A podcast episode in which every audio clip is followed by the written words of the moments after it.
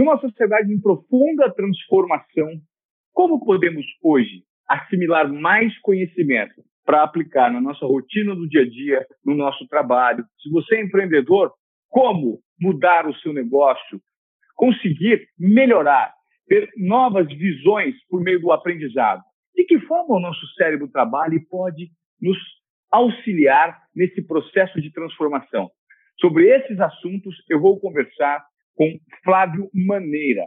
O Flávio Maneira, ele é o responsável pelo Brain Talks, neurociência alcance de todos. É um executivo é, do setor de saúde há mais de 20 anos, atuou em empresas enormes, grandes laboratórios, Novartis, MSD, Biolab. E o detalhe é que o Flávio está desenvolvendo um trabalho muito bacana, porque ele é professor de pós em neurociência da Faculdade de Ciências Médicas da Santa Casa de São Paulo. Impressionante, cara, o que esse cara faz. Ele é parceiro do Meu Cérebro e também professor da My Brain University. Estudou fora, fez uma, uma imersão na Singularity e hoje está aqui no Desobediência Produtiva para compartilhar um pouco sobre a sabedoria relacionada ao cérebro humano. E de que forma você está ouvindo o Desobediência Produtiva pode melhorar as suas aptidões vinculadas ao cérebro, vinculadas ao conhecimento, vinculadas à prática. Fala, Flávio, tudo bem? Tudo bem, tudo bem. Obrigado, Ivan. Um prazer enorme estar aqui contigo. Em especial, adorei o nome do teu podcast, muito provocativo, muito ousado. E eu sou super a favor dessa desconstrução é, e uma construção no novo mindset. Então, parabéns e vai ser um enorme prazer aí bater um papo contigo e com a tua audiência. Flávio, você, é, pelo que eu já notei e por todo o seu currículo, você é um desobediente produtivo. E eu quero entender por que, basicamente, você é um desobediente produtivo e é um cara que entende tanto de cérebro e como nós podemos aprimorar o uso dele no dia a dia. Obrigado, legal. Sim, eu me considero, sim, um desobediente produtivo desde sempre. Eu sempre fui, eu sempre fui muito incomodado com as formatações, eu estudei né, a vida inteira, meu avô conseguiu me pagar uma, uma escola que era é, de padre, né? Então, super conservador. Eu estudei num colégio marista a vida inteira. E eu sempre fui o pior aluno em tudo. Né? Então, eu não, eu não gostava disso, daquilo. Eu perguntava, aula de religião, eu era super questionador. Eu acho que foi o cara que mais rezei Pai Nosso na escola, na hora do recreio de castigo. É, e, e, então, tá aí explicando que eu sou um desobediente é, total produtivo. Mas uma das coisas que eu fiz, Ivan, foi. Uh, eu tenho um mantra que eu fui construindo ao longo da vida. Então, ele se resume em eu sempre fui uma mente muito inquieta. É, eu não sou um imperativo, porque depois eu fui estudar essas doenças e entendi que eu não sou classificado como TDAH, mas eu tenho uma mente bem inquieta. Eu sou um eterno fugitivo da obsolescência. Para mim, o que me desconforta muito é ficar sem estudar, ficar sem atualizar. Enfim, é, eu sempre fui muito curioso. Eu estava até ouvindo um excelente podcast do teu programa anterior do Conrado, e ele fala isso, né? Ele fala que ele era muito curioso. Aliás, excelente esse episódio, recomendo. E, eu sempre fui muito a favor, não querendo copiar Steve Jobs, mas eu sempre fui a favor de desafiar o status quo. Eu acho que a gente tem que desafiar o tempo todo e depois de estudar um pouco mais, eu estudo tem quase 20 anos sistema nervoso central, cérebro, né? Na verdade, encéfalo, para falar da forma correta. Eu estudo isso há muito tempo sob a perspectiva da doença. Isso surgiu na minha vida entendendo como que o nosso cérebro, é, o que é Alzheimer, o que é Parkinson, que, é, que são todas as desordens neurodegenerativas, psiquiátricas e doenças relacionadas ao envelhecimento cerebral. Porque eu visitei é, muitos anos neurologistas, psiquiatras, geriatras trabalhando na Novartis, especificamente na linha sistema nervoso central. E como é que a gente pode hoje é, transformar a nossa performance por meio de um uso mais assertivo do nosso cérebro, Flávio? Puta, excelente pergunta, Ivan. A, a, gente é um. Primeiro, a gente tem que entender. O, eu sempre tenho uma frase que eu falo o seguinte: a gente é o nosso cérebro. E quanto mais eu estudo ele, mais eu tenho certeza disso. O que a gente é? A minha definição é: você é seu cérebro. É, e hoje, há muito tempo atrás, a gente não conseguia estudar cérebro vivo. Então, tem relativamente poucos anos, eu estou falando de algumas décadas, que a gente já estuda cérebro vivo. Então, ou seja, somos seres comportamentais, somos seres de hábitos, os nossos hábitos são quem transformam nossos comportamentos, e isso tem uma origem, né? Isso vem é, de como a gente pensa é, sobre o ambiente. Então, a gente tem uma influência muito grande do meio, o meio influencia muito, a gente chama isso de epigenética, então o meio influencia muito o nosso comportamento e também os nossos sistemas internos, quem a gente é, nossas experiências, etc., que vai determinando a gente ao longo da vida. É, o cérebro performático, como eu gosto de falar, ele é um conjunto de entendimento de funções, neurociência mais nada do que é, do que estudar um funcionamento cerebral sob a sua perspectiva de in e out. O que, que entra, ele é um sistema altamente informacional, ele recebe a informação do meio, e esse meio pode ser, como eu disse, interna ou externa, a maioria das vezes externa, e ele processa essa informação e reage a ela. Então, de uma forma muito simplória, a gente é, fica o tempo todo reagindo à informação. E, e, e, o cérebro tem algumas coisas interessantíssimas, tais como ele ao tempo ele funciona por similaridade. É, o que me incomoda, Ivan, e eu vejo isso muito com o aumento do tema neurociência, é que, infelizmente, você é uma pessoa de comunicação da informação, você sabe melhor do que eu, infelizmente, tem muita besteira que se ouve sobre neurociência, muita besteira ainda que se ouve sobre encéfalo, sobre cérebro. Então, é sempre tomar muito cuidado quando você vai ouvir isso. Tem que buscar fonte, tem que saber quem está falando, de fato, se a pessoa eh, não está falando. Porque tem pessoas até que eu conheço que são até é, no nível mais uh, é, midiático, famoso, que às vezes escorrega e fala alguma coisa, eu falei, caramba, não é bem assim. Então, sempre é, cuidar muito da informação quando você ouve sobre cérebro, né, sobre o nosso funcionamento. Agora, como é que a gente hoje, por meio desse tanto de absorção, você suga informação a todo momento, de forma intuitiva, de forma direcionada, por meio de uma leitura, por meio de uma conversa, como que as pessoas hoje podem, no dia a dia, Flávio, aumentar a performance do cérebro? Cada pessoa tem que descobrir de maneira, a maneira que ela funciona. E qual que é a dica que nós podemos dar para os nossos ouvintes relacionados a como entender de que forma você processa e assimila mais informação por meio do seu cérebro? Existe um mapinha para a gente traçar para as pessoas? Cada pessoa é única, mas existe sim algumas informações que são importantes a gente passar para todo mundo. Primeiro, é a gente entender que a gente é um sistema emocional.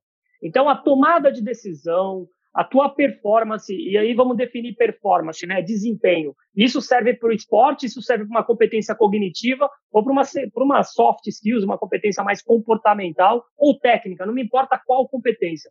Só eu gosto muito da definição das coisas para ficar muito claro, né? Então, competência é o conhecimento que eu tenho de algo, a habilidade que eu tenho de fazer algo e a atitude, eu quero fazer algo. Então, é querer fazer o saber. Né? Então, eu, eu quero e eu eu faço, eu tenho habilidade de fazer. Só que entra um quarto componente na competência que é determinante para a performance, Ivan, que é a emocionalidade. Então, a emoção, ela pode potencializar uma competência ou ela pode eliminar uma competência, seja ela qual for. E emoção, eu gosto muito de citar um, um autor que é um dos meus fãs em, neurociência, que é o Antônio Damasio. E se alguém quiser estudar emocionalidade ou gestão emocional, diferente de inteligência emocional, eu estou falando é, um pouco mais complexo, Antônio Damasio é a minha recomendação. Quando a gente fala de emoção, somos seres emocionais. Portanto, a primeira recomendação é entender que a tua emoção está intimamente ligada com a tua performance. Então, basta. E outra, existe uma diferença entre emoção e sentimento. Emoção é resposta fisiológica ao nosso corpo. Então, quando eu sinto um taquicardia, a mão gelada, quando eu vou para um evento, você deve ter feito milhões de coberturas e eventos que foram emocionalmente fortes para você e você teve que manter a tua capacidade emocional para não falar errado ou não se perder ou não gaguejar. Por quê? Porque a emoção faz isso. Isso é emoção. Sentimento é o nome que a gente dá para essas emoções que são viscerais e por aí vai. Então, isso é sentimento. Aí são os sentimentos de ordem básica, os primeiros que a gente, na nossa face, já demonstra muito e na nossa voz. Nossa voz, nosso olfato e nossa face grita a emoção. Então, isso é muito importante quando a gente pensa em performance. A primeira coisa é consciência das tuas emoções e entender como elas se comportam e quais são os motivadores dela. O que, que, que faz você perder o controle? Basta uma voz. Né? A gente lembra quando era pequeno da nossa mãe, quando ligava e você já ficava morrendo de medo. Então, isso é emoção. Segundo elemento de performance é entender que o cérebro ele é ele tem uma estrutura, ele tem uma função e ele tem uma neuroquímica. As coisas, a coisa mais importante hoje que a gente fala em neurociência, Ivan e todos que estão nos ouvindo, chama-se é, rede sináptica. Ou seja, sinaptogênese, a formação de novas sinapses, de conversas entre os neurônios. Isso é determinante, isso define quem a gente é. A gente é um conectoma. E depois eu deixo a recomendação para todo mundo assistir o TED um neurocientista chamado Sebastian Sung sobre o nome do TED é Eu sou o meu conectoma ou é você é o seu conectoma, é uma coisa assim. Mas voltando, primeira coisa se a gente entende isso, o que você come ele, ele tem uma significância muito grande na tua performance é, cerebral. Se você dorme bem ou não, o sono é um elemento muito importante para você performar bem. Então, comida. A gente está numa sociedade, vocês sabem disso, que a gente está comendo cada vez pior.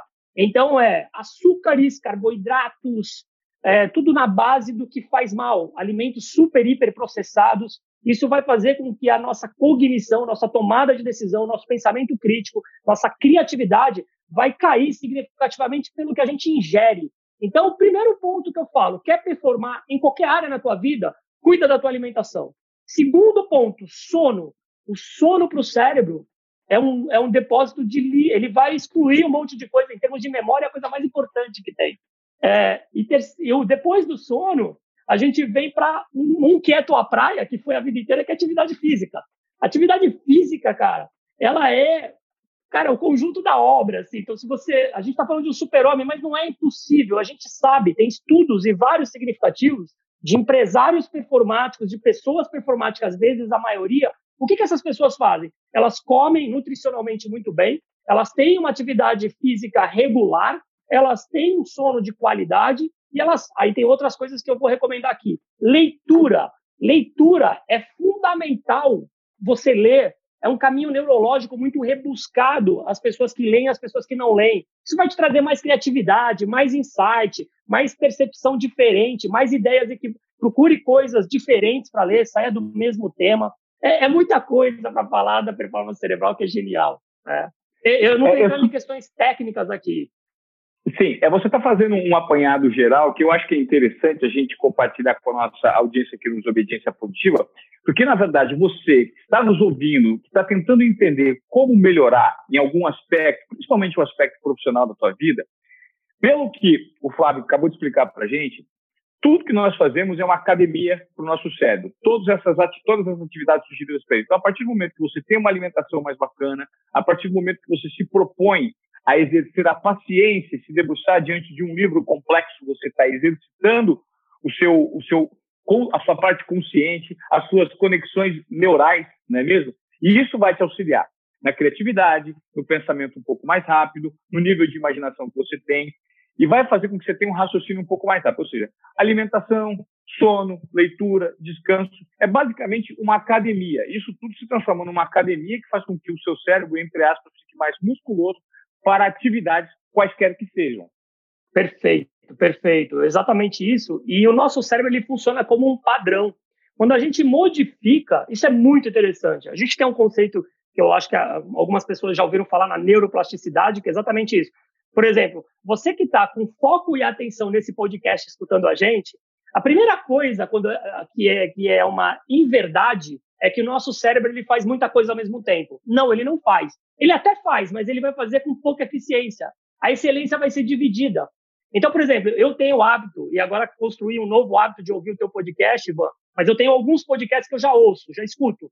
Então, quando eu vou escutar esses podcasts, eu estou ao máximo com atenção no que eu estou escutando. Porque se eu tiver com o celular, com outro celular ou com o computador, ou dividindo a minha atenção na hora que eu estou fazendo uma tarefa, o meu foco e atenção, que é a coisa mais importante do século, na verdade, sempre foi, e ainda mais nos tempos dessa transformação digital que a gente vive, perder o foco e atenção significa improdutividade, significa deixar de ser produtivo, significa um monte de coisa, e isso vai ter um impacto, a conta é alta.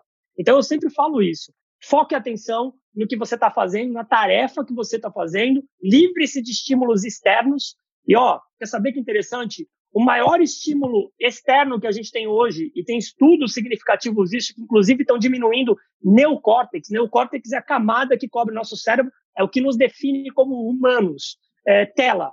Ou seja, se vem uma notificação no teu celular e você está aqui comigo, acabou. Você já perdeu a foca atenção, ele foi dividida. Então, eu sempre falo, quando você está querendo estudar, querendo se apropriar de informação para transformar essa informação em conhecimento, Primeira coisa, tira o celular do lado e coloca ele ao contrário. Por quê? Você vai estar de foco naquela tarefa.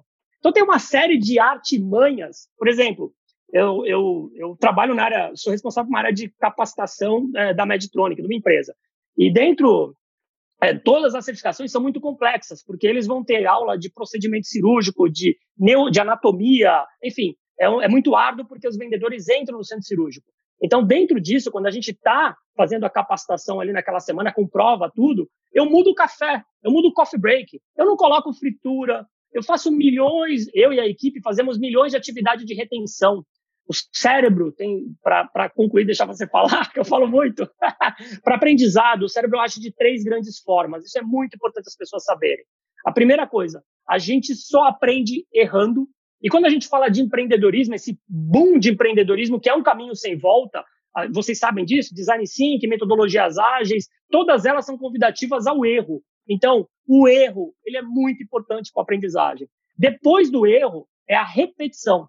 Infelizmente, a gente não tem uma cultura no Brasil de treinamento. Isso vem do esporte. O esporte, ele, ele convida você a repetir, a treinar, a treinar. Mas quando a gente vai para o mundo é, de negócios, de execução, a gente, as pessoas não treinam uma palestra que vai dar. Um gerente de marketing, ele vai palestrar, a gente tende a ser muito imediatista, muito procrastinador. Então, a falta da cultura de performance de treino, o americano e algumas outras regiões já tem isso mais forte, olhar no espelho e treinar vendas, é, a gente não faz isso. E a repetição é o segundo elemento do da aprendizagem. E o terceiro, por fim, é people learn by doing. Pessoas aprendem fazendo. Se você quer aprender algo, você tem que fazer. A gente está vivendo uma transformação digital que o vídeo ele vai fazer parte de um braço comunicacional. Não basta mais hoje a gente palestrar face to face. Todo mundo vai ter que se adequar a fazer um webinar, vai ter que se adequar a fazer videochamada. E a comunicação e o treino dessa comunicação aqui é muito importante para o pessoal, para o teu cérebro reprocessar, ressignificar isso e reaprender. Interessante. Então, os três pilares que você deixou como dica são: primeiro, o erro. Segundo, repetição.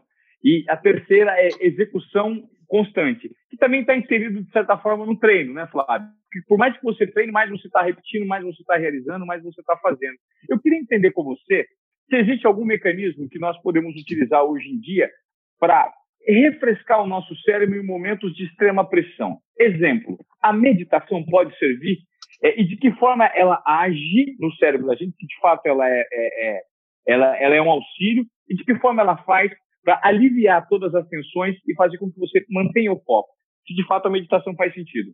É, excelente pergunta. O mindfulness ou qualquer tipo de meditação, ela é excelente para o cérebro.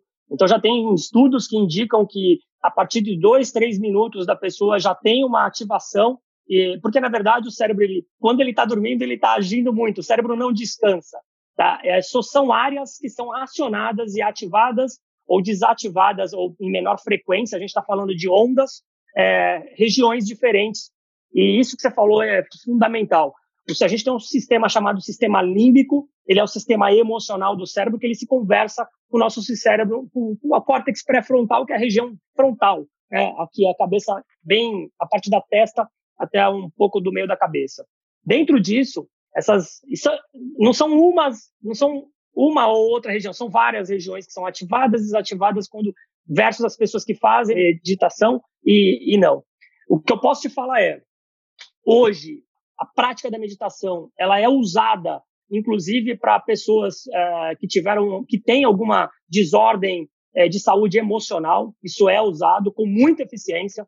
Atletas que vão performar em provas difíceis, também é, é, é utilizado. Na verdade, a, meditação ela entra como um, um, um, importante protagonista nesse mundo que a gente vive, muito frenético, muita informação, pessoas com medo, com fomo, né? Fear of missing out. Você sabe que está crescendo muito as doenças mentais, mas sim, a, resposta é: a meditação ela é fundamental. Ela vai melhorar o teu sistema límbico, o sistema emocional, ela vai fazer com que você oxigene o cérebro para melhor tomadas de decisões. E eu recomendo que você comece com esse ar. É muito difícil é, é, para quem não tem o hábito de meditar, mas não é impossível. Na verdade, eu gosto de uma palavra que se chama inteléquia. O que é inteléquia? Inteléquia é transformar real o que é potencial. Todo, a, nós como seres humanos, desconhecemos as nossas competências e e possibilidades porque a gente não, às vezes não é colocado à prova. Ou não é colocado à prova, ou metodologicamente, porque a metodologia de algo é muito importante. E a gente não tem, às vezes, a metodologia certa. Então, eu sempre falo, tem que ser just for you, just enough, just in time. Ou seja, a dosagem para você e a singularidade daquilo é diferente eu treinar uma pessoa para falar em público ou para se comunicar melhor de outra. Por quê? Porque são pessoas diferentes. Então a gente tem que ter essa singularização do treinamento. Mas a meditação ela é fundamental e eu vejo como um caminho sem volta, Ivan. Isso é muito interessante, Flávio, que você me falou agora é, no final, no finalzinho da conclusão do seu raciocínio, porque isso me leva a crer, e isso é que eu tento estimular para o desobediência produtiva, que cada pessoa tem, primeiro, uma maneira de absorver informação, uma maneira de processar a informação e uma outra de colocar essa informação em prática, né? É, de, de, de realizar algo. E esse entendimento, ele precisa ser muito feito pela própria, pela própria pessoa, pelo próprio ser humano. E hoje o que nós notamos é que são empresas que traçam padrões específicos em que todos precisam se enquadrar e necessariamente tem muita gente com potencialidades que não estão sendo ouvidas ou maneiras de fazer completamente diferentes daquelas propostas pelas organizações e que não conseguem se enquadrar. E aí você vê muito talento sendo disponibilizado. A grosso modo, é você pegar um, um grande goleiro e colocar esse grande goleiro para jogar de atacante, sem ouvi-lo, dar a ele a oportunidade de saber se ele, ele, ele, ele quer marcar gol, ele sabe dominar uma bola no peito ou se ele prefere jogar com a mão. Então, assim, as empresas hoje em dia simplesmente propõem uma regra, né, traçam um, um, um processo meritocrático que essa meritocracia também é super engessada porque são pontos de controle, pontos de referência que a empresa determina sem levar em conta os skills de cada funcionário, não é mesmo? Como se faz hoje para você ter um mapeamento melhor daquilo que você rende mais? Existe essa possibilidade, Flávio? Perfeita a tua colocação. Sim, a, a gente, a, a, escola, a educação, ela é uma, a organização copia a educação, né? Então isso, é, a gente, a gente tem, eu sempre falo o seguinte, a gente tem uma uma é, escola de 1850 é, do ponto de vista de formato. Então todo mundo com carteira, sentado olhando para frente, ainda se vê isso muito. Você tem um professor do ano de é, de 2000 e você tem um aluno de 2020. Quando você pega essa conta, não fecha. Então é perfeita essa tua colocação, porque a organização ela copia isso. Então, a organização é, o, tem um estudo é, que gasta-se, é de, recentemente, recente, não é tão antigo, de 2015, se eu não me engano, gasta-se no mundo 3 bilhões de dólares com treinamentos que são ineficientes nas organizações, de vários setores. 3 bilhões de dólares. 75% dos treinamentos que as organizações dão são ineficientes justamente pelo que você acabou de citar. A gente está dando um treinamento no formato errado, a forma dele está errado, ele não é singularizado, ele não, ele não é, por exemplo, vou dar um exemplo. Na Singularity eu ouvi muito, e foi muito interessante isso, porque lá eu ouvi três palavras que viraram meu mantra. A gente hoje vive, não vai sobreviver mais sem colaboração, sem co-criação e sem co-aprendizado. Então, a gente junto vai ter que aprender melhor. Então, as escolas têm que repensar em dinâmicas, em projetos para desenvolver soft skills. Então, isso significa PBL, Problem Based Learning, Design Thinking, muito mais em projetos e colocar, em vez de pessoas individuais, colocar em grupos para as pessoas discutirem. O professor, ele passa de professor que tem a luz, que tem o conhecimento, para um facilitador do processo. Ele tem que estar junto no grupo, ele não tem que estar fora do grupo. Então, ele é muito. Tem que colocar as cabeças pensantes. A gente tem muito talento por aí que foi jogado fora. Tem um vídeo do Ken Robson, que é um cara que eu adoro, que diz assim, mudando os paradigmas da educação. Ele é Sir pela Rainha da Inglaterra, fica a recomendação aí, chama-se Sir Ken Robson, quem puder assistir, em especial quem é pai e mãe de crianças, eu recomendo fortíssimo assistir esse vídeo, mudando os paradigmas da educação do Ken Robson. Mas hoje, falando em neurociência, a neurociência ela está cada vez mais aplicada à educação, neurociência aplicada à organização. A aula que eu dou na My Brain University é de Neuromanagement, ou seja, neurogestão. Como que eu vou utilizar o conhecimento, substratos neurais de conhecimento de estudos de tomada de decisão, de gestão emocional, de retenção de aprendizado para performar melhor numa organização. Então, são elementos tais como destruir a forma como a gente treina e reconstruir de uma forma totalmente diferente. A sala de aula tem que ser invertida, tem que ser repensada. Né? Eu, eu uso muito tecnologia, Ivan. Então, por exemplo, acaba uma aula minha ou uma palestra, ou qualquer disciplina, as pessoas têm que. E outra, tempo é muito importante. A gente não fica com atenção muito tempo. Por isso que o TED dura 20 minutos. Quando eu falo de aulas, né, aulas complexas. Então, depende muito do interesse.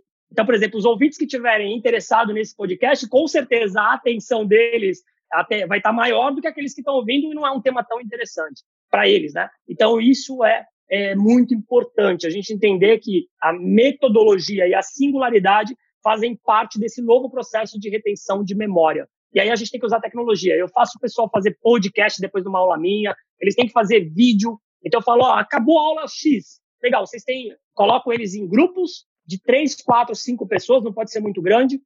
Quanto, eu recomendo de três a cinco. E aí você coloca essas pessoas para discutir e a mente delas criativas processarem isso criarem algo. Quando a gente cria algo, a gente fortalece uma cicatriz neural muito maior do que ser um repetido, repetir o processo. Flávio, o Einstein tem um, um, pensamento relacionado à intuição que é muito interessante. Ele diz o seguinte: é, a intuição é uma dádiva divina e o cérebro racional um servo fiel. Nós vivemos numa sociedade que glorifica o servo e se esquece completamente da dádiva, ou seja, se esquece da intuição.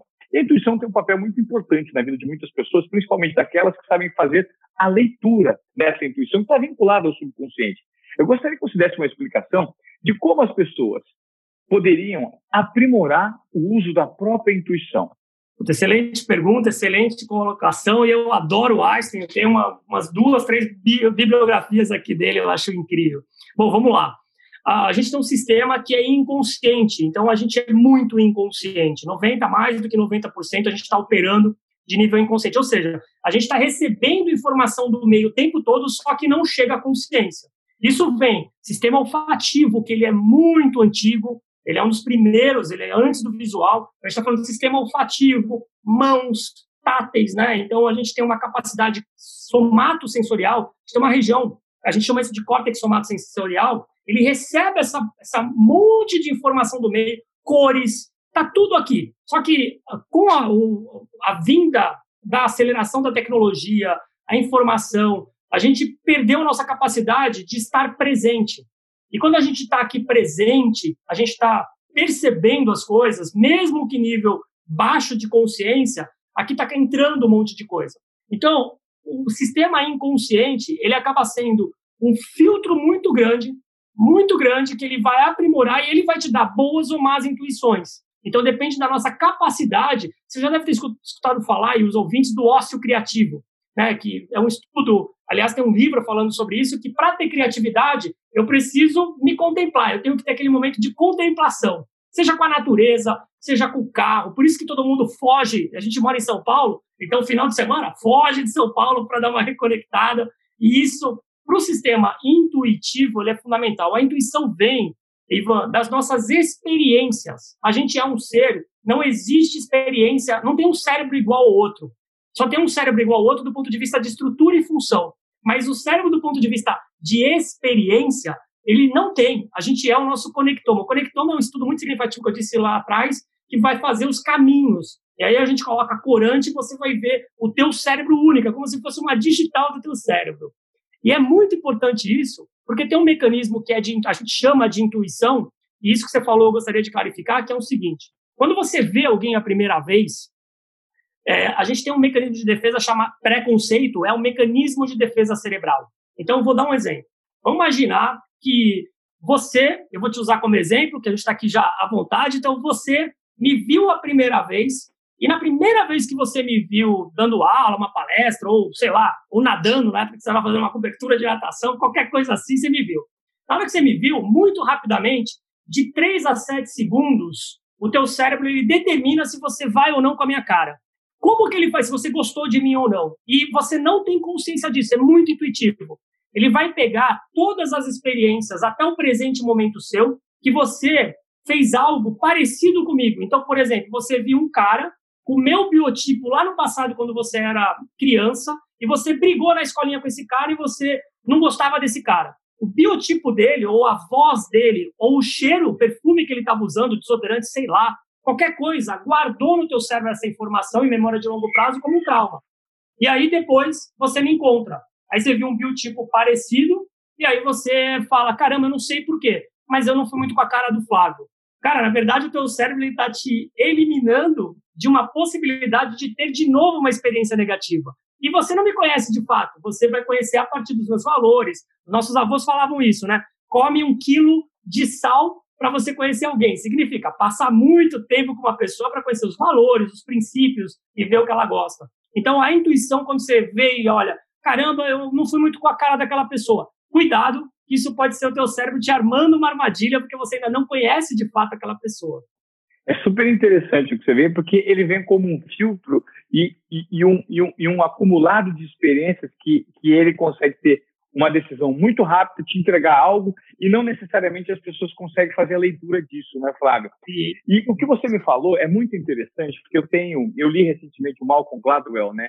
Ele tem aquele livro maravilhoso Sim. chamado Blink, né? Que é a decisão no piscar de olhos, e ele fala muito sobre esse processo intuitivo de tomada de decisão por meio do fatiamento fino, que eu acho muito interessante. E eu, curiosamente, tive olhando para dentro de mim e notando, quando você se referiu ao ócio criativo, que eu é, me estimulo muito ouvindo música. Eu preciso ouvir música todos os dias, independentemente da música, para eu me conectar com algo que, que meu cérebro fica pensando. E assim, a música se transformou mais ou menos num vício para mim.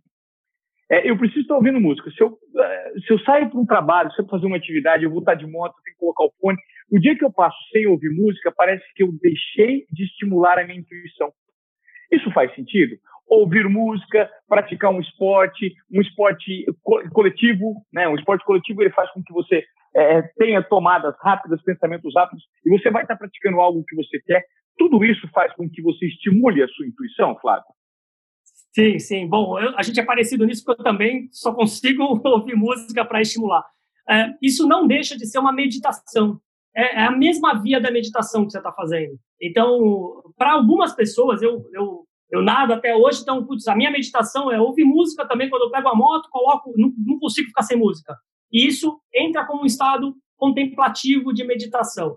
É, esporte pode ser isso sim, a música ela tem um, um elemento muito forte que ela é um, uma, uma linguagem universal. Se, por exemplo, a gente estiver assistindo um filme de terror e tirar a música, você não vai ter medo.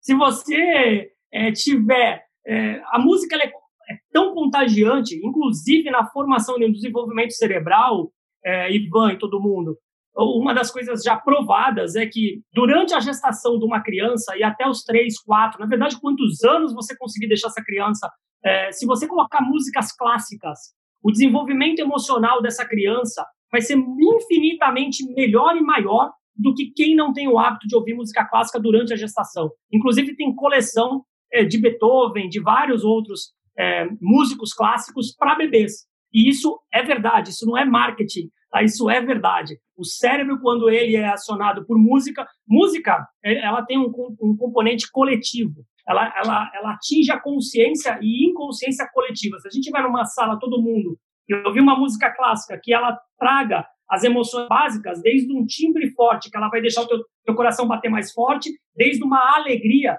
Então, as emoções básicas, elas são transitáveis e, e, e muito influenciadas pelo, pelo, pelo nosso sistema auditivo, pela música né? Porque tem a ver com o nosso, com o nosso corpo. A música nasce do batimento cardíaco, nasce do nosso corpo. Então ela tem uma ligação fisiológica muito forte e uma leitura emocional muito forte. Ela sim traz insights e pode te ajudar nos momentos difíceis, inclusive quando você tiver as boas ideias que a gente, o Brain Talks, cara, ele surgiu quando eu estava ouvindo música de férias. Aí eu, cara, vou montar um evento. E surgiu há anos atrás a ideia do Brain Talks. Eu queria que você falasse um pouquinho sobre o Brain Talks, Flávio, que é, um, é, uma, é uma iniciativa super bacana que você gera muita provocação, muito conhecimento. Como funciona? Como você conseguiu colocar isso em prática?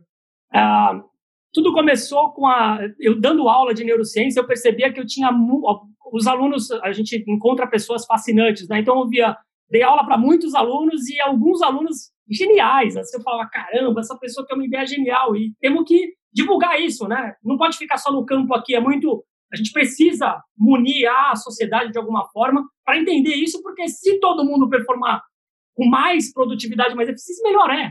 Então eu falei, caramba, eu quero criar um evento. E surgiu de eu sair. Bom, eu gosto muito do TED Talks, eu escuto por semana dois a três TED Talks, eu acho isso uma ideia genial, fascinante de compartilhar ideias que podem transformar o mundo das pessoas. Então, aí eu falei, é, bom, vamos fazer um evento, vamos começar timidamente em São Paulo, então ele acontece na Cal Coworking, é um espaço aqui na Berrine, é, é, incrível, então ele acontece lá, começou presencial, eu convidei, eu convido palestrantes que são do universo da neurociência, já foram vários palestrantes, todos eles eu acertei, graças a Deus, assim, foram palestras geniais.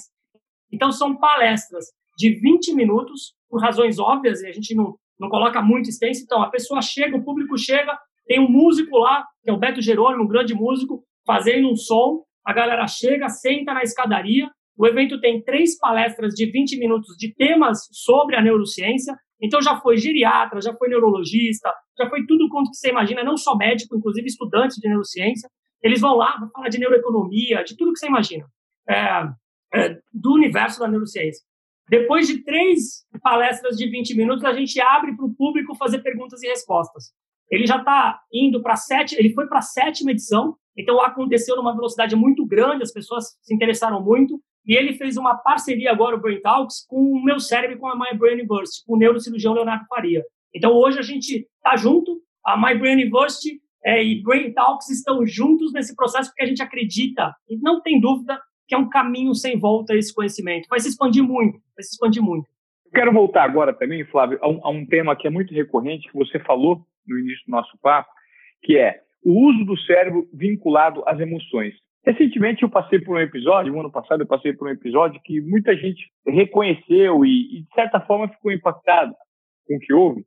É, eu apresentava o Globo Esporte ainda no ano passado e ao ver uma reportagem muito, muito emocionante para mim, porque era uma reportagem que tratava de um pai palmeirense, de um filho corintiano que tinha deixado de torcer para o Corinthians para ir para o estádio com esse pai que estava doente de câncer e estava no estágio terminal.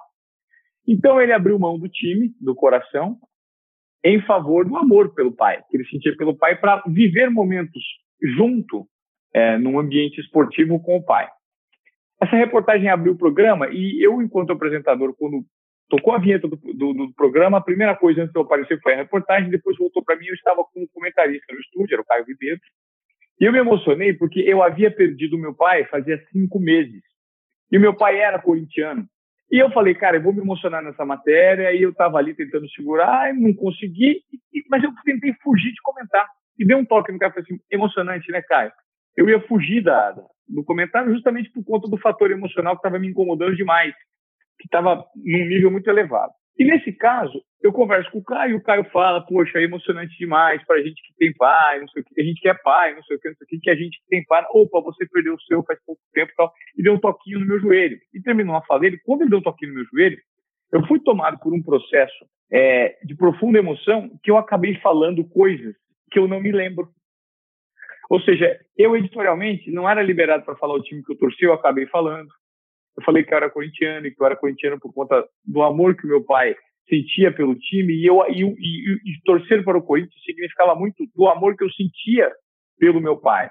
Passou a ter um valor maior. E eu acabei falando que a gente era proibido de revelar os times e eu estou revelando meu time aqui, mas não por falta de respeito aos outros times, mas simplesmente porque futebol, escolha é amor. Ela vem pautado por alguns conceitos que você recebe de uma herança cultural, e no caso foi o meu pai. E aí me lembrou meu pai, eu acabei fazendo um discurso de 30, 40 segundos, que eu não me lembrava que eu tinha citado meu time. Isso não deu problema, isso viralizou depois, acabou sendo, as pessoas encararam como algo super autêntico, né? Mas eu fui dominado por um, por um, por um viés de emoção muito grande ali. E sequer lembrei do que eu falava. Esse tipo de, de, de situação, ele pode acontecer para o bem e para o mal, e existe como a gente controlar? Excelente pergunta. Bom, eu, eu, vou voltar ao Damásio aqui para te responder, é, Ivan. Certas condicionantes biológicas nossa do ser humano, elas são corretas até certo ponto. A gente tem que entender que cada indivíduo tem um passado histórico-cultural, que é o que você acabou de falar. Tem um, tem um passado e presente como herança, que isso pode levar a reações negativas e positivas. Então, o que eu quero dizer é, é muito difícil controlar. Memória e emoção, quando você citou que você não lembra que você falou, A memória, a memória e a emoção, eles andam de mão dadas, assim, é quase a mesma coisa. Memória e emoção é um marcador muito forte. E isso, como está processando, é um processo que eu não vou entrar agora em neuroanatomia, mas a região nossa que faz a gente ter o pensamento claro, organizado, executivo do que eu devo e do que a nossa moralidade, ele é eliminado. Então, por isso que a gente sempre fala, emoção, ela faz a gente fazer besteira. E, e o, o, o, ruim é a gente querer bloquear isso. Isso é muito mais nocivo. É, eu estou dizendo, eu acho que depende da besteira, a gente sempre fala, mas o sistema emocional é extremamente complexo. Então, o fato da gente dar a, a, a liberdade para a emoção, por exemplo, a gente vem com aquilo lá, né, da sociedade latina em especial, homem não chora. Cara, você não sabe quantos problemas causa em traumas, em problemas psíquicos relacionados a essa fala que às vezes os nossos avós ou alguém, não por, culpa deles, eles não sabiam, mas fala assim: homem não chora. Cara, a pior coisa que tem é você falar isso: homem não chora. Porque você está bloqueando uma emoção que é muito forte, nossa, do ser humano, que é se emocionar e chorar. É um sistema endócrino, a gente está falando de hipófise, a gente está falando de uma série de elementos aqui que vai mexer com a tua imunologia, inclusive. O sistema imunológico está intimamente ligado com a emoção. Então, é, a, a resposta é não, não dava para você controlar. Fique, a gente tem que ficar menos é, ser desobediente nesse ponto, né? Ser um desobediente mesmo e falar assim, cara, me emocionei, e daí? É, a emoção ela tem dois blocos, o de bem-estar e o de mal-estar. Essas são as emoções básicas. Aí vem medo, ansiedade, tem emoções muito mais rebuscadas. Mas é, se você parar para analisar, as emoções é, de, é, de mal-estar, elas são muito maiores do que as de bem-estar. Mal-estar, acho que geram mal-estar é medo, raiva e tristeza. O medo, ele tem a ver com ameaça e ansiedade.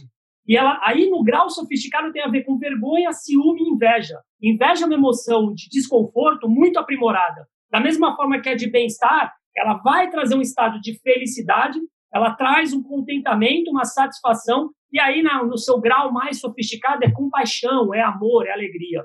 Mas é muito complexo o sistema emocional.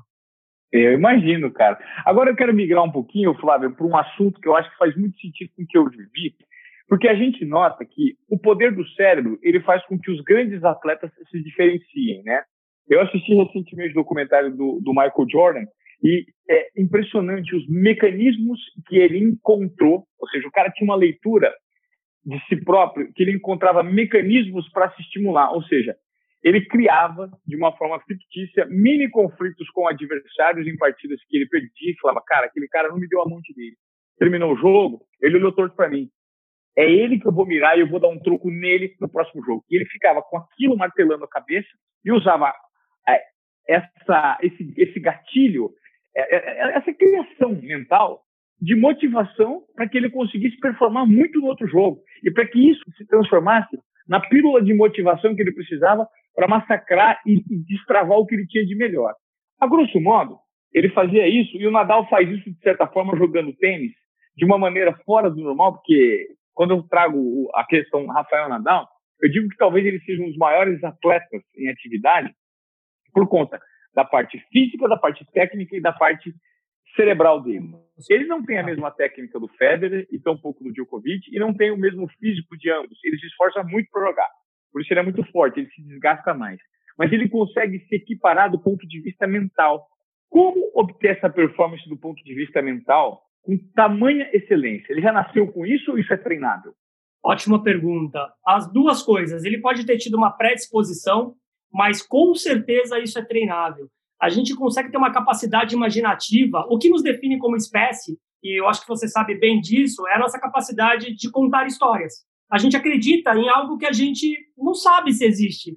Isso que nos define como humanos. A nossa comunicação é o que nos diferencia de qualquer espécie, de qualquer mamífero. Então, o fato da imaginação, é, de contar histórias, haja disso a, a, a, fé, né? Então, tem vários estudos relacionados à religião com pessoas que têm fé é, em várias aí frentes, o que que faz, né? Que fala que na, no esporte ou na performance, isso que ambos fazem é um exercício genial, é você ter o treino da visualização.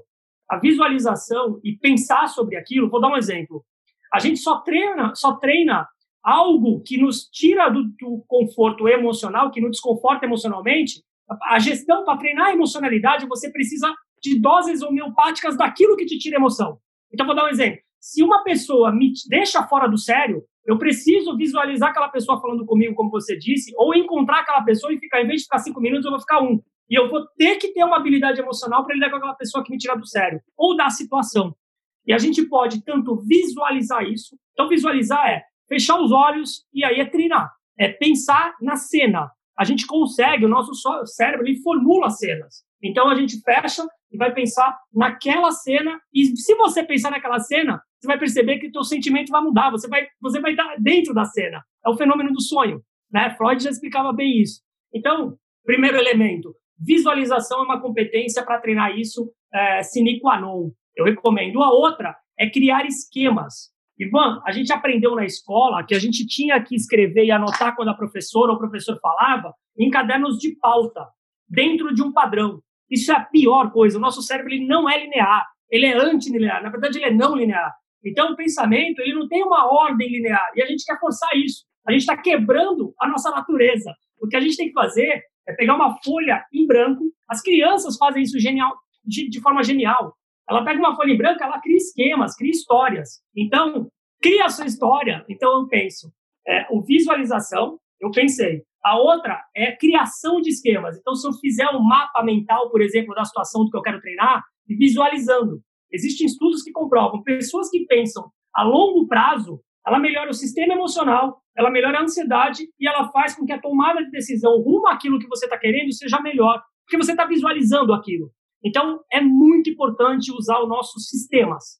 Então, é escrever, criar esquemas, colocar uma folha na parede. Eu gosto muito de Canvas. Canvas é genial. Canvas é uma tela, né? E aí você pega uma folha grande e coloca os esquemas, né? As metodologias ágeis elas ensinam muito para a gente para resgatar o que a gente perdeu quando a gente era criança. Na verdade, não tem que perder isso, tem que deixar a criança e dar livre para ela, cara, porque a gente está fazendo um monte de merda aí. Exato. E quando você fala sobre esse nível de performance, esse nível de visualização, isso é uma maneira de você antecipar mentalmente uma situação que você vai enfrentar. Porque o que eu penso? Cara, atletas de alta performance e empreendedores que hoje em dia estão tentando desbravar o mercado, eles lidam muito com as emoções, eles lidam muito com o desconhecido, com o risco e com a necessidade da vitória, né? Isso é algo recorrente na vida desses atletas. Como, é, Flávio, manter um nível mínimo de serenidade e de relaxamento cerebral para você enfrentar essas adversidades? Seja para um atleta de alto rendimento, que, vamos supor, Nadal está na véspera de entrar em cena numa final de Grand Slam contra o Roger Federer contra o Novak Djokovic. Né? E o empreendedor, que está naquele momento chave, que ele sabe que ele vai ter uma virada ali e que ele precisa do nível máximo de concentração. Quais são as orientações que você daria para essas pessoas que estão na véspera de um grande momento decisivo e precisam usar máximo, o máximo de recurso cerebral e, ao mesmo tempo, ter o máximo de controle emocional? Além da, daquilo tudo que a gente já falou, que é sabido por eles, porque eles têm vários acompanhamentos, né? Então, da nutrição, todos aqueles pontos, Ivan, é, existem várias práticas, tá? Eu vou falar uma que é a mais significativa, porque ela cria cenários hipotéticos. O nosso cérebro funciona com expectativas. O tempo todo ele está querendo prever o futuro. A gente, na verdade, antes de eu fazer um movimento é, motor, eu já fiz alguns segundos antes. Então, isso é comprovado. Então, já tem milésimos de segundos antes que quando eu tomo uma decisão, na verdade, até para falar, quando eu estou falando contigo aqui, eu já falei com o meu cérebro antes. Então, ele já está acontecendo isso. É o tempo todo ele prevendo. E isso, ele cria expectativas. Então, a expectativa alta, frustração, expectativa, dependendo da expectativa que você vai ter o resultado final. Ah, uma excelente, excelente recomendação é criar cenários hipotéticos. Então, são hipóteses. Você pensa em toda. Eu, profissional, eu gosto muito de xadrez. Eu até tatuado aqui uma peça que eu joguei a vida inteira, gosto de jogar. Pessoas que jogam xadrez, qual que é a sacada? Eu, eu acho que o mundo que a gente está hoje não, não dá mais para jogar damas. As pessoas têm que começar a jogar xadrez. O que, que eu quero dizer com essa, com essa frase? Eu quero dizer que o nível de complexidade, de incerteza, a gente vive no cenário VUCA, que você já deve saber todo mundo que é, volatilidade, ambiguidade, incerteza, complexidade, a gente vive nesse cenário que não dá mais para a gente estar tá num ambiente tão VUCA e jogar damas. A gente precisa aprender a jogar xadrez. O que eu quero dizer com isso? O xadrez, quem que tem a probabilidade de ganhar? Quem pensa o maior número de jogadas de ataque e de defesa. Então, tu cria uma frustração é, em todo o cenário. O mercado é o tabuleiro. As peças são os desafios da nossa vida, é tudo. Então, a gente tem que jogar xadrez. Então, a minha resposta para isso é crie cenários hipotéticos. É a arte da guerra, é como os generais faziam antes de entrar, é quando a gente vê os filmes de guerra, o que eles faziam? Eles pegavam bonequinhos ali, vinham numa visão macro, eles criavam, é filme policial. Por que, que no filme policial, todos os filmes a gente vê quando tem um assassino, eles vão lá para a parede, se afastam e vão criando os mapas? Tem uma razão para aquilo, porque a gente visualiza melhor para tomar ações melhores. E no esporte não é diferente. É, a gente sabe de boxe, né? Vários aí pugilistas, o, eles pensavam o quê? Eles pensavam, eles ficavam assistindo, pensavam em todos os estilos, visualizavam a luta para depois ir para a luta. E vários obtinham sucesso nisso e estavam preparados emocionalmente para essa frustração, para essa expectativa. É, isso é muito interessante quando você fala sobre frustração. Muitas pessoas fogem desse, desse cenário, né?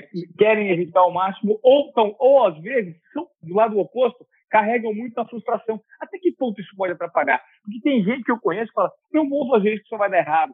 São pessoas extremamente negativas e que sequer têm a ousadia para tomar atitude de tentar transformar, tentar mudar. Isso influencia muito, Flávio? Você tem que equacionar nível de frustração com nível de possibilidade de acerto? Sim, sem dúvida, sem dúvida. E aquilo assim, eu sempre digo que a nossa emocionalidade é o que nos define como pessoa, né? Ela é, e a gestão dela, por si, então, é, é a coisa mais importante. A gente tem que ter um conhecimento, um autoconhecimento, na verdade, para entender é, se isso passa a ser é, patológico, ou seja, é uma doença, porque a depressão é normal. A vulnerabilidade que a gente vive na pandemia e de ficar mal é normal. Eu fiquei, você deve ter ficado. A gente mudou o ambiente, a gente é adaptável, mas a gente consegue ficar e consegue ficar um período, consegue criar válvula de escape, a gente vai para coisas que nos dão prazer. Então, dentro disso, é, é, normal. Agora, a partir do momento que você percebe que os, sinoma, os sintomas fisiológicos, que você, tem que, você tem que primeiro prestar atenção e ouvir as pessoas à sua volta. É muito importante. Tem uma frase que eu gosto muito e que eu recomendo para todo mundo, que é a gente não é o que a gente acha que é, a gente é o que é percebido pelo meio. Então, escuta o que as pessoas. Cuidado com a síndrome de Gabriela, né? Eu nasci assim, eu vou morrer assim, eu sou assim. Calma, se o meio está te percebendo de uma forma, é porque é, alguma coisa você está passando para o meio. Então, analisa se essa deprê, essa, essa vulnerabilidade tua está excedendo o normal. Aí procura ajuda de um especialista, de um médico, etc. Ah, eu fiz uma live recentemente com um psiquiatra genial aí, tá no meu Instagram. E essa live, cara, a gente falou, na quarentena, a, transtornos ansiosos, depressão, inclusive suicídio, aumentou significativamente. É assustador. As doenças do futuro não são as doenças, ela, não vai ser AVC, nem, nem infarto que vai matar mais, nem diabetes que vai matar mais em pouco tempo. Mas vão ser doenças psicossomáticas ligadas ao sistema nervoso central. Está crescendo demais, cara, porque a gente está com uma sociedade com uma falta de saúde emocional. E é psicossomático. Então, essa tua, essa tua fala é importantíssima. A gente tem que ter uma educação. Inclusive, eu sou super a favor de, nas escolas, não ter só gestão financeira, gestão de empreendedorismo. Tem que ter uma disciplina que é gestão emocional. A gente tem que ensinar todo mundo a lidar com esse novo ambiente, cara. Perfeito. Ah, tem uma frase muito interessante que eu, eu capturei de um livro que eu li recentemente, que transformou minha vida, assim como o Sapiens, que eu notei que você. É, assim como o Sapiens, que, você, que eu notei que você Está em Mãos, que eu terminei de ler também, que é um livro maravilhoso. Aí, ó. É, eu li uma frase recentemente no Reinventando as Organizações, do Frederico Laloux, que é: Você não vê o mundo como ele é, você vê o mundo como você é. Né? É isso aí, é isso aí. O nosso sentido, cérebro, né? gente... ele muito sentido, cara. Ele, ele, é, ele, ele vê um objeto, ele não precisa ver aquele objeto 100%. Na verdade, quando a gente significa alguma coisa, o significado que também é somente nosso, ele não precisa ver um objeto, seja qual for. Ele vê uma parte dele, ele já diz para você o que, que é.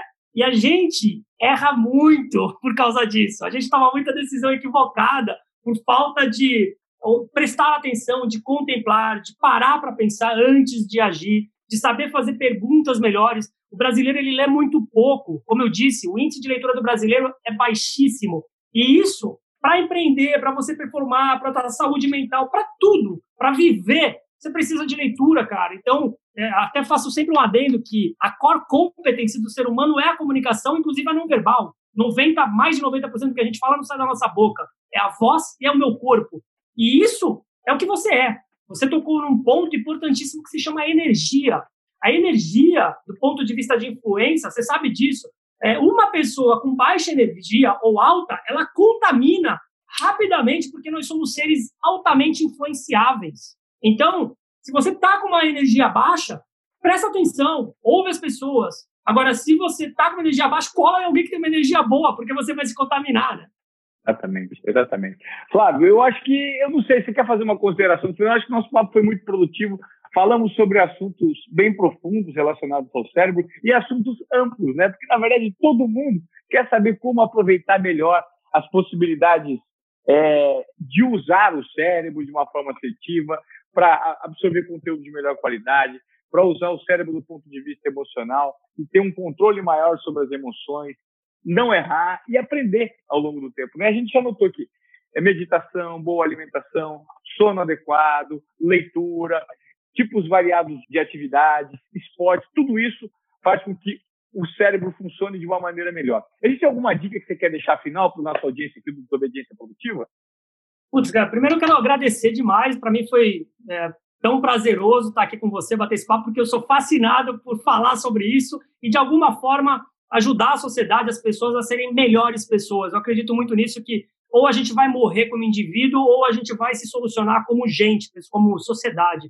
É, então, eu acho que se conhecer sobre a perspectiva da neurociência, porque para mim, Ivan, ela tangibiliza o que fica no grau da subjetividade.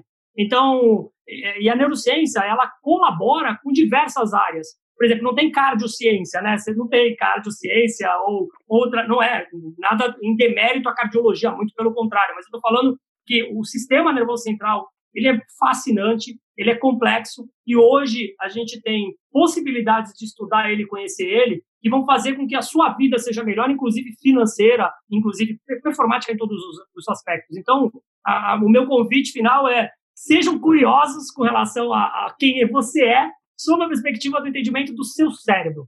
É, Lembre-se de uma palavra que eu falei nesse podcast, que é inteléquia. Transformar real o que é potencial. Todos vocês têm uma potencialidade absurda. Só basta treinar certo, na disciplina certa, com a metodologia certa, né, e, e se apropriar desse novo padrão, porque você vai adquirir um novo padrão. Um novo padrão, Einstein também falava isso. O cérebro, quando ele é, se expande, ele não volta mais. Né? A gente criou uma nova rede neural. Isso é muito importante. Então, eu espero que vocês aí, o conceito disso é neuroplasticidade, mas eu espero que vocês aí todos é, sejam extremamente curiosos quando o assunto é o seu cérebro. Legal. Flávio Moreira, obrigado pelo seu bate-papo, pelo seu tempo, pelos seus insights, pelas suas provocações. Foi um prazer receber você aqui no Desobediência Produtiva. Valeu, irmão. Foi um prazer meu. Valeu, audiência. Um abraço. Tchau, tchau.